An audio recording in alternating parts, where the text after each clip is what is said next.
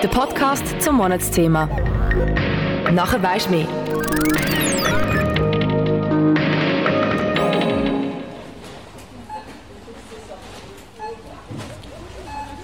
Glaube, diesen Sound muss ich dir nicht erklären. Egal ob mit der Familie oder allein am Self-Checkout-Automat, der Strichcode von der Tomaten, der Hörnli-Packung und der Mozzarella wird früher oder später von der Kasse gescannt. Es soll jetzt gar nicht um die letzte Einkauf gehen, sondern eher um das, was du nicht oder hoffentlich nicht eingekauft hast. Mein Name ist Fabian Kaufmann und zum Monatsthema Ist Ernährung politisch?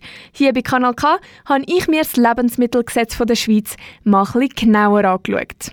Ja, du hast richtig gehört, es gibt tatsächlich ein Gesetz, und zwar ein ziemlich fetter Schinken, wo im Großen und Ganzen beschreibt, was du in der Schweiz darfst essen und was nicht. Was für Esswaren darf ich in die Schweiz importieren? Wie sieht es mit den Hygienevorschriften aus? Vegane Wurst, darf die überhaupt noch Wurst heißen? Und wie werden all die Lebensmittel bitte kontrolliert? All das und noch vieles mehr finden wir heute zusammen heraus. Nehmen wir an, es ist alles, was auf deiner Einkaufsliste gestanden ist, jetzt im Einkaufswägeli. Ich sage dir jetzt, was man bei all diesen Produkten sicher nicht wird finden Bromiertes Pflanzenöl, Olestra, Azodicarbonamid, ich kann es nicht mal aussprechen, oder vielleicht etwas, wo auch schon gehört hast, Titandioxid. Und warum ist das bei all deinen Produkten im Einkaufswägeli nicht zu finden? Ganz einfach. Die Inhaltsstoffe und viele mehr sind in der Schweiz verboten. Illegal. Falls du die Begriff kennst, gehörst du definitiv zu der Minderheit. Ich meine, wer außer ein Chemikerin stolpert im Alltag über sättige Begriffe? Aber es muss uns schlussendlich ja gar nicht kümmern. Das, was wir essen, wird schon in Ordnung sein. Hoffentlich. Zumindest bin ich immer davon ausgegangen. Aber stimmt das? Weißt du wirklich, ob dies Mittag von heute hygienisch produziert worden ist? Dass eine oder eine die Hände nach dem WC-Gang nicht gewaschen hat, bevor die Sandwich zubereitet worden ist, kommt eventuell doch mal vor. Ganz einfach, du weißt es nicht und du wirst es auch nie zu 100% wissen. Du musst einfach darauf vertrauen, dass Menschen ihren Job richtig machen. Darum hier schnell eine Erklärung, wie die Lebensmittelkontrolle bei uns in der Schweiz eigentlich funktioniert. Die Hauptverantwortung liegt ziemlich bei der Lebensmittelbranche. Sie sind gesetzlich dazu verpflichtet, eine Selbstkontrolle zu machen. Das heißt, sie prüfen, dass das Produkt der Gesundheit der Konsumierenden, also dir, nicht schadet und dass auch wirklich das drin ist, was auf der Verpackung steht. Wenn dein Joghurt im Kühlschrank aber falsch gelagert hast und das jetzt langsam anfängt zu schimmeln, kannst du aber nicht Mikro dafür verantwortlich machen. Dann liegt es an dir, also an der Vernunft der Konsumierenden, zu checken, wenn ein Lebensmittel nicht mehr zum Verzehr geeignet ist. Der Bund ist für mehr oder weniger Gesetzgebung verantwortlich. Auch der Import und der Export bzw. der Zoll läuft über den Bund.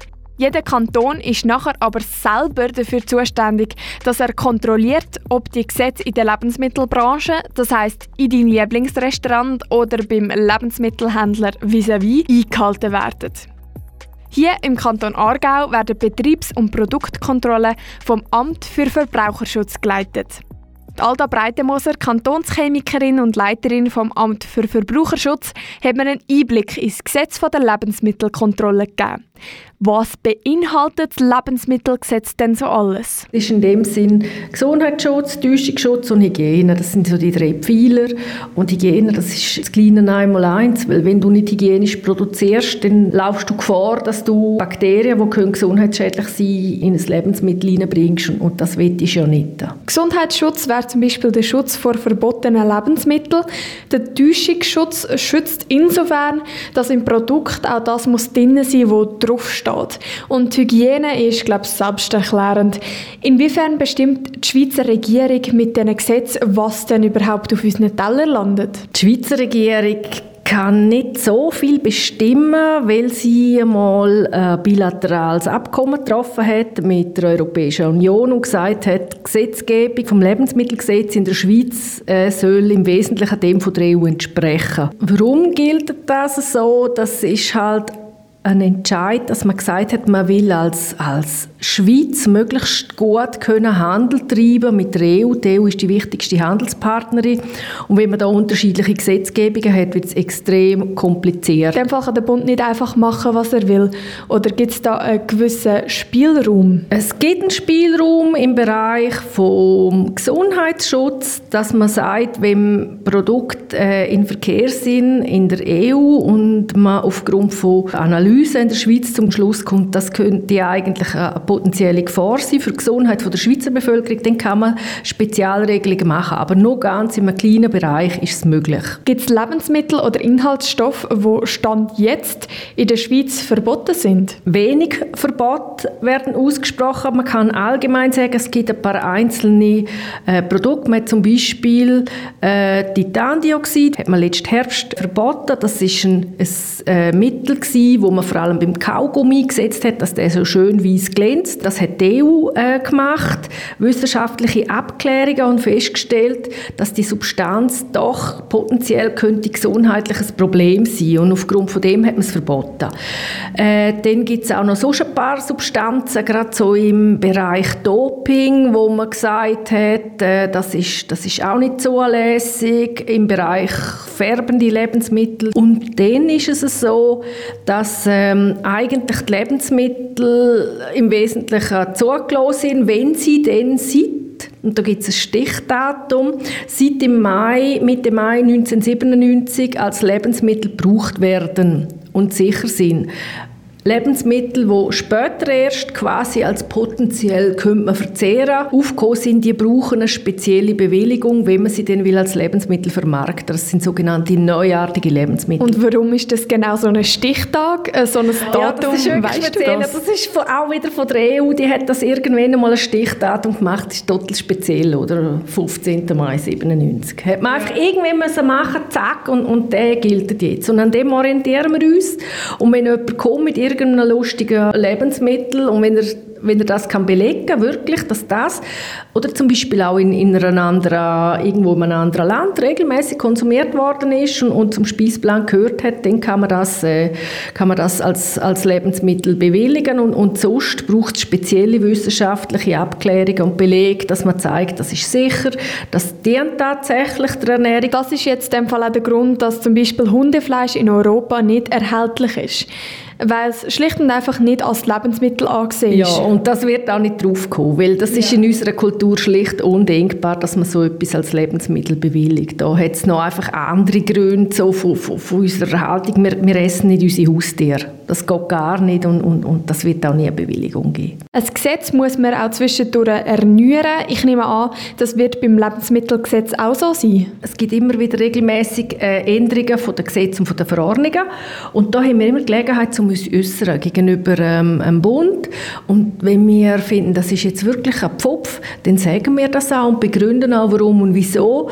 Auch im Wissen manchmal, dass es vielleicht, weil das EU-Recht schwierig ist, aber bei gewissen Sachen, wo wir überzeugt sind, das ist nicht gut so, wie es ist, denke ich, das muss man immer wieder sagen, weil irgendwann einmal wird man vielleicht eben dann doch gehört und kann etwas bewirken. Und in der Vergangenheit hat man das gesehen. Also ich habe ein Beispiel von, von, anderen, von einem anderen Kanton, wo viel gemacht hat. Ich weiß nicht, ob du das schon gehört hast, dass Pommes und äh, Pommes nicht sollten zu braun werden, weil sonst irgendwie entsteht auch eine Substanz, die potenziell äh, gesundheitsschädlich ist. Die heißt Acrylamid. Und da hat es eigentlich vom Kanton Zürich aus ganz viele Untersuchungen gegeben zu dieser Substanz und die EU hat nichts gehabt. Und letzten Endes hat eigentlich Zürich bewirkt, dass es den mittelfristigen Regelung gegeben hat, gegen das Acrylamid, also dass man da im Prinzip einen Wert gefunden hat, wo man gesagt hat, der sollte nicht höher sein als so und so viel in, in einem Produkt, weil sonst wird es wird es problematisch. Gibt es denn auch Gesetze, die komplett wegfallen, weil man gemerkt hat, dass doch kein Gesundheitsrisiko besteht? Es gibt, es gibt etwas Lustiges. Im alten Gesetz hat es Verbot gegeben, dass man Absinth, das ist ein Schnaps, dass man den nicht trinken darf. Weil, was ist die Geschichte dahinter gewesen? Früher, wo man noch nicht können, normal einfach zum Frauenarzt gehen, wo man schwanger war und, und abtreiben, haben die Frauen, Bauernfrauen vor allem, haben, haben mit Absinth abgetrieben. Und das hat man einfach nicht wählen. Und darum ist ist, ist der, ist der Schnaps in Verruf äh, gewesen und man hat ihn nicht dürfen, äh, trinken. Und irgendwann einmal hat man gefunden, das ist jetzt also wirklich ein alter Zopf und hat das abgeschafft. Wie oft wird das dicke Buch mit Lebensmittelgesetz denn circa überarbeitet? Fast jährlich mittlerweile wird es angeschaut. Also wird quasi äh, nicht vielleicht jede einzelne Verordnung, aber, aber ein Großteil wird überprüft. Ein Verbot halten Menschen vom Kauf schlussendlich nicht ab. Ist das Kaufen von Produkten im Ausland bzw. das Importieren in die Schweiz denn strafbar? Es gibt natürlich Sachen, die man in der Schweiz nicht kaufen kann, die man zum Eigengebrauch darf importieren aber wirklich nur zum Eigengebrauch. Und äh, grundsätzlich, wenn es Sachen sind, wo zum Beispiel das Bundesamt für Lebensmittelsicherheit davon abraten oder so, dann empfehle ich nicht, dass man das macht, weil es hat einen Grund, weshalb es verbieten bieten. Man will die Bevölkerung nicht unnötig bevormunden, das ist ganz wichtig. Aber wenn man das Gefühl hat, es ist gesundheitlich bedenklich, dann macht man halt solche äh, Warnungen. Das heißt, wenn ich jetzt zum Beispiel Kaugummis mit Titandioxid von einer amerikanischen Webseite kaufe, mache ich mich nicht strafbar. Wenn ich die aber nachher weiterverkaufen würde, wäre es verboten der Punkt ist, der sogenannte Eigenbedarf, was ich selber essen kann, äh, das kontrolliert niemand, das ist zulässig und alles, was ich will an andere weitergeben und importieren, um es können verkaufen, wie du sagst, das geht nicht. Gehen wir nochmal auf das Thema Hundefleisch zurück. Wenn ich das jetzt im Internet würde nimmt das der Zoll dann raus? Zoll machen sie natürlich auch Kontrolle. Und ich, ich denke, also Hundefleisch bringst du nicht rein. Wenn das deklariert ist als Hundefleisch, das kommt, das kommt nicht rein. Mhm. Und der Zoll muss natürlich auch Stichproben machen, weil der hat ja ganz viele verschiedene Güter, die kommen da über das Internet. Oder? Und der schaut natürlich in erster Linie schaut der auf illegale Medikamente, auf Drogen. Aber je nachdem, und das kommt auch vor, dass der Zoll äh, irgendwie mal etwas rauspickt aus dem Lebensmittelbereich und dann, äh, wenn es an der Grenze am Kanton Aargau ist, läutet uns der Zoll an und sagt, wir haben das und das, was sollen wir machen? Und wenn wir dann feststellen, dass etwas nicht zulässig ist und es kommerziell soll also verkauft werden, dann gehen wir ja auch auf den betreffenden Betrieb im Kanton Aargau zu und tun das auch entsprechend äh, unterbinden. Wenn das Hundefleisch beim Zoll nicht rausgenommen wird und es für einen Eigengebrauch wäre, dann machen wir nichts. Dann, dann ja, ist es genau. okay so. Ich habe es vorher schon mal erwähnt, Titandioxid ist in den USA legal, in der Schweiz allerdings seit 2022 verboten. Da frage ich mich, ist das Verbot in der Schweiz denn gerechtfertigt? Ein Haufen ist deckungsgleich, aber in gewissen Bereichen sind die Maßstäbe etwas anders gesetzt. Und äh, in, in den USA ist auch Hormon äh, quasi zur Leistungsförderung von Fleisch zugelassen, oder? Und, und bei uns ist das undenkbar. Man hat einfach so auch rein kulturell gesehen eine andere Haltung gegen gewisse Substanzen äh, und, und, und, das hat dann einfach Einfluss auf, auf die wissenschaftliche Bewertung und darum gibt es die Unterschiede zwischen USA, EU aber natürlich auch zwischen Asien. Das ist gang und gäbe. Die Schweiz, allgemein die EU, ist schon ziemlich streng, wenn man das jetzt vergleicht, global. Sie sind sicher ziemlich streng, ja, das denke ich, auf jeden Fall. Du fragst dich jetzt vielleicht, wie sieht so eine Lebensmittelkontrolle überhaupt aus?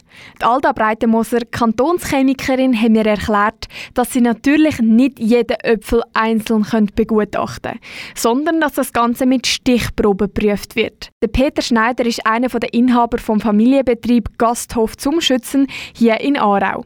Von ihm wollte ich wissen, wie so eine Lebensmittelkontrolle in einem Restaurant genau aussieht. Also normal ist es so, dass mindestens eins pro Jahr ein Lebensmittelkontrolleur mit einem Kollegen reinläuft, also das zweite, und die kommen zu irgendeiner Zeit an irgendeinem Tag und dann tun sie eigentlich den ganzen Betrieb durchleuchten. Sie nehmen Proben mit, also Lebensmittel, und gehen in die Bücher. Wir haben ähm, bestimmte Ordner, wo wir, wo wir ähm, zum Beispiel die Temperaturen der Lebensmittel müssen kontrollieren wenn wir sie annehmen, ob das korrekt ist. Wenn zum Beispiel am Morgen Gemüse angeliefert wird, dann darf das nicht über so und so viel Grad sein. Und da müssen wir kontrollieren und festhalten. Auch die Temperaturen der Kühlschränke werden kontrolliert sowie festgehalten. Kontrolle über Kontrolle, da wird auch die Menükarte nicht ausgelassen. Zum Beispiel ähm, ist Mehrwertsteuer inklusiv und ist das so auch ausgewiesen. Dann äh, ähm, stimmen die Herkunftsbezeichnungen. Also wenn man zum Beispiel Schweizer Schweinefleisch herschreibt, muss auch Schweizer Schweinefleisch drin sein. Dann wegen Allergen, dass man Auskunft kann geben wegen Allergen, äh, muss auf auf einer Menükarte drauf stehen. Äh, wenn man schreibt, Teigwaren mit Parmesan, muss auch Parmesan sein. Es darf dann nicht ein Alternativprodukt sein, Grana Padano, sondern das muss wirklich dann das Produkt sein, das man draufschreibt. Alle Punkte, die im Lebensmittelgesetz stehen, können stichprobeartig kontrolliert werden. Da ist es wichtig, dass ein Betrieb auch selber überprüft, ob alle Kriterien eingehalten werden. Nebst dem, was die gelehrten Mitarbeiter mitbekommen haben in der Berufsschule, haben wir jetzt durch die 30-jährige Erfahrung mit den Lebensmittelinspektoren gelernt, was, was für sie wichtig ist oder was wichtig ist. Es gibt Sachen, die wir nicht gewusst haben, wo wir dann halt zuerst mal darauf hingewiesen werden und dann haben wir auch das einen, einen Rüffel bekommen und, und dann haben wir das äh, angepasst. Wir kontrollieren die Restaurants regelmäßig, wir holen bei denen regelmäßig Proben. Wenn sie nicht gut sind, kommen wir in, in zwei, drei Monaten wieder und schauen es nochmal an. Wir können schliessen, wenn wir müssen sagen es besteht äh, akute Gefahr, dass die Leute, wenn sie dort gehen, gehen essen, nachher irgendwie äh, durchfallen oder so hin. So die Alda Breitenmoser, Leiterin vom Amt für Verbraucherschutz. Es gibt viel Stolpersteine im Gastrobereich, was Lebensmittelsicherheit anbelangt. Allerdings findet Peter Schneider das Gesetz in der Schweiz angemessen. Ich bin sehr zufrieden mit dem. Ich glaube, da ist für den Betreiber von einem Restaurant, aber auch für den Gast ist die Schweiz sehr gut gemacht. Die Lebensmittelbranche besteht nicht nur aus Restaurants. Um auch die Zeiten von Lebensmittelhändlern zu beleuchten, habe ich Aldi Swiss sowie die Migro angefragt. Der Patrick Stöpper, Mediensprecher vom Migro Genossenschaftsbund. Die Lebensmittelkontrolle die passiert an verschiedenen Orten. Nehmen wir mal zum Beispiel eine Pharmaregel. Da wird der HAFO vom Produktionsort aus schon kontrolliert zum Beispiel auf Pestizide, die nicht drin sollten. Dann gibt es nochmal eine Stichprobe in der eigenen Mikroindustrie, dort wo der Pharmaregel gemacht wird. Rohstoff oder Produkte aus dem Ausland, die werden auch schon ein erstes Mal vor Ort kontrolliert und dann auch nochmal stichprobenartig an verschiedenen Stationen hier bei uns in der Schweiz. Außerdem schicken wir proaktiv Lebensmittel ans SQTS. Ausgeschrieben heißt das Swiss Quality Testing Services. Das SQTS macht für uns unterschiedliche Laboranalysen. Auch bei Aldi Swiss sieht die Lebensmittelkontrolle ziemlich ähnlich aus. Aldi Swiss schreibt, Nachdem unsere kontrollierten Artikel in den Verkauf genommen wurden, werden diese gemäß risikobasierten Intervallen erneut untersucht. Die Selbstkontrolle wird von beiden Lebensmittelhändlern mehr als erfüllt. Aldi Swiss. Im Rahmen der Qualitätskontrolle erwarten wir von unseren Produzenten die Erfüllung spezieller Anforderungen, welche über die gesetzlichen Vorgaben hinausgehen. Auch bezüglich Hygiene wird bei Aldi Swiss sowie bei der Migro kein Auge zugedrückt. Wenn man bei der Migro in eine Produktion hineinschauen darf, muss man so einiges auf sich nehmen. Es gibt so ganz spezielle Ganzkörper-Onesies. Da muss man über die Schuhe eine Haube anlegen, man muss über den Kopf eine Haube ziehen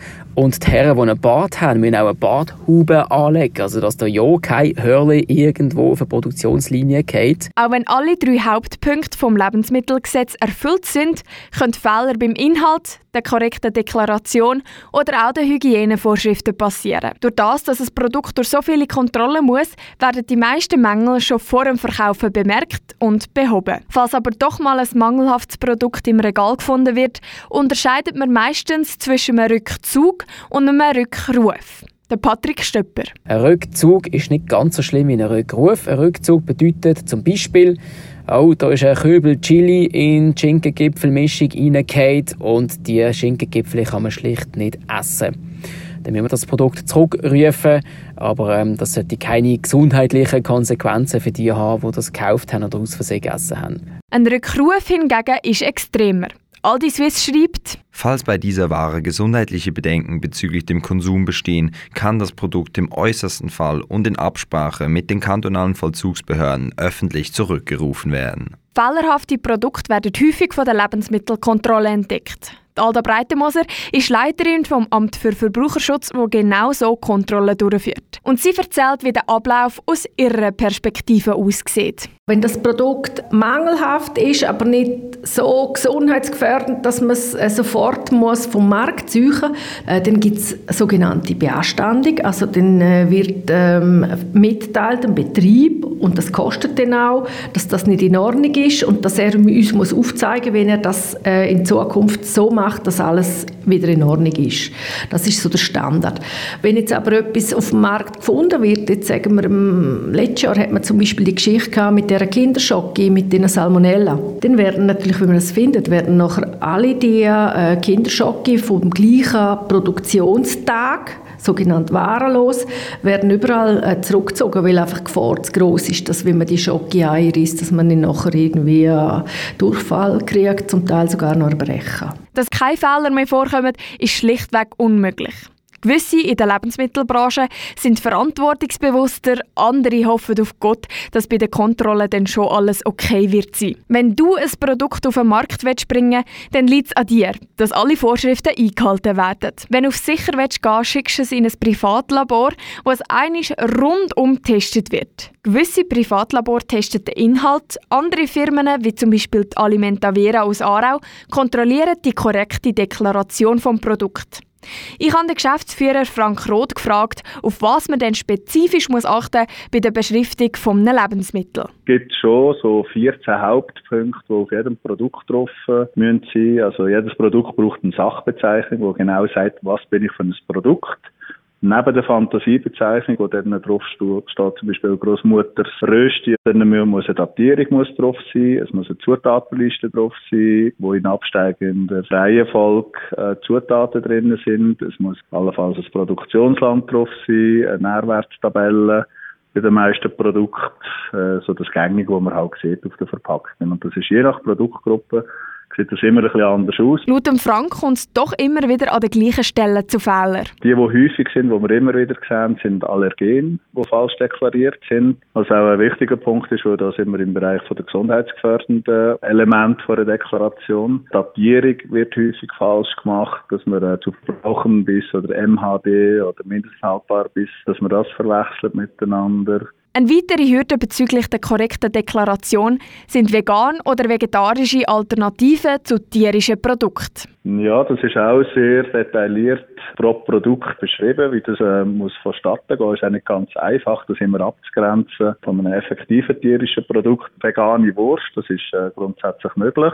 Was aber nicht möglich wäre, zum Beispiel ist eine vegane Servola oder eine vegane Brotwurst. Unter dem Produkt stellt sich der Konsument etwas Konkretes vor und darum ist das in den Verordnungen auch dann geregelt, dass man äh, vegane Brotwurst oder vegane Servola äh, die Begriffe nicht brauchen Alda Breitenmoser, Kantonschemikerin, ist der Meinung, dass es da eine goldene Regel gibt. Es muss einfach für die Personen, die einkaufen, relativ schnell klar sein, was sie da in der Hand haben. Weil es geht niemand noch irgendwie das Produkt von allen Seiten anschauen und umkehren und irgendwie in einer Kleinschrift, wo man kaum kann lesen kann, schauen, was ist es jetzt.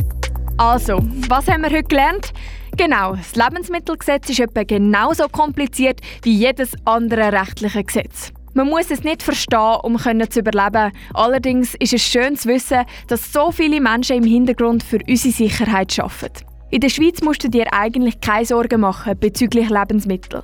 Wenn du das nächste Mal aus Europa gehst oder im Internet Esswaren bestellst, schau doch einfach zweimal an. Schaden kann es sicher nicht. Mein Name ist Fabian Kaufmann. Schön, bist du dabei gewesen.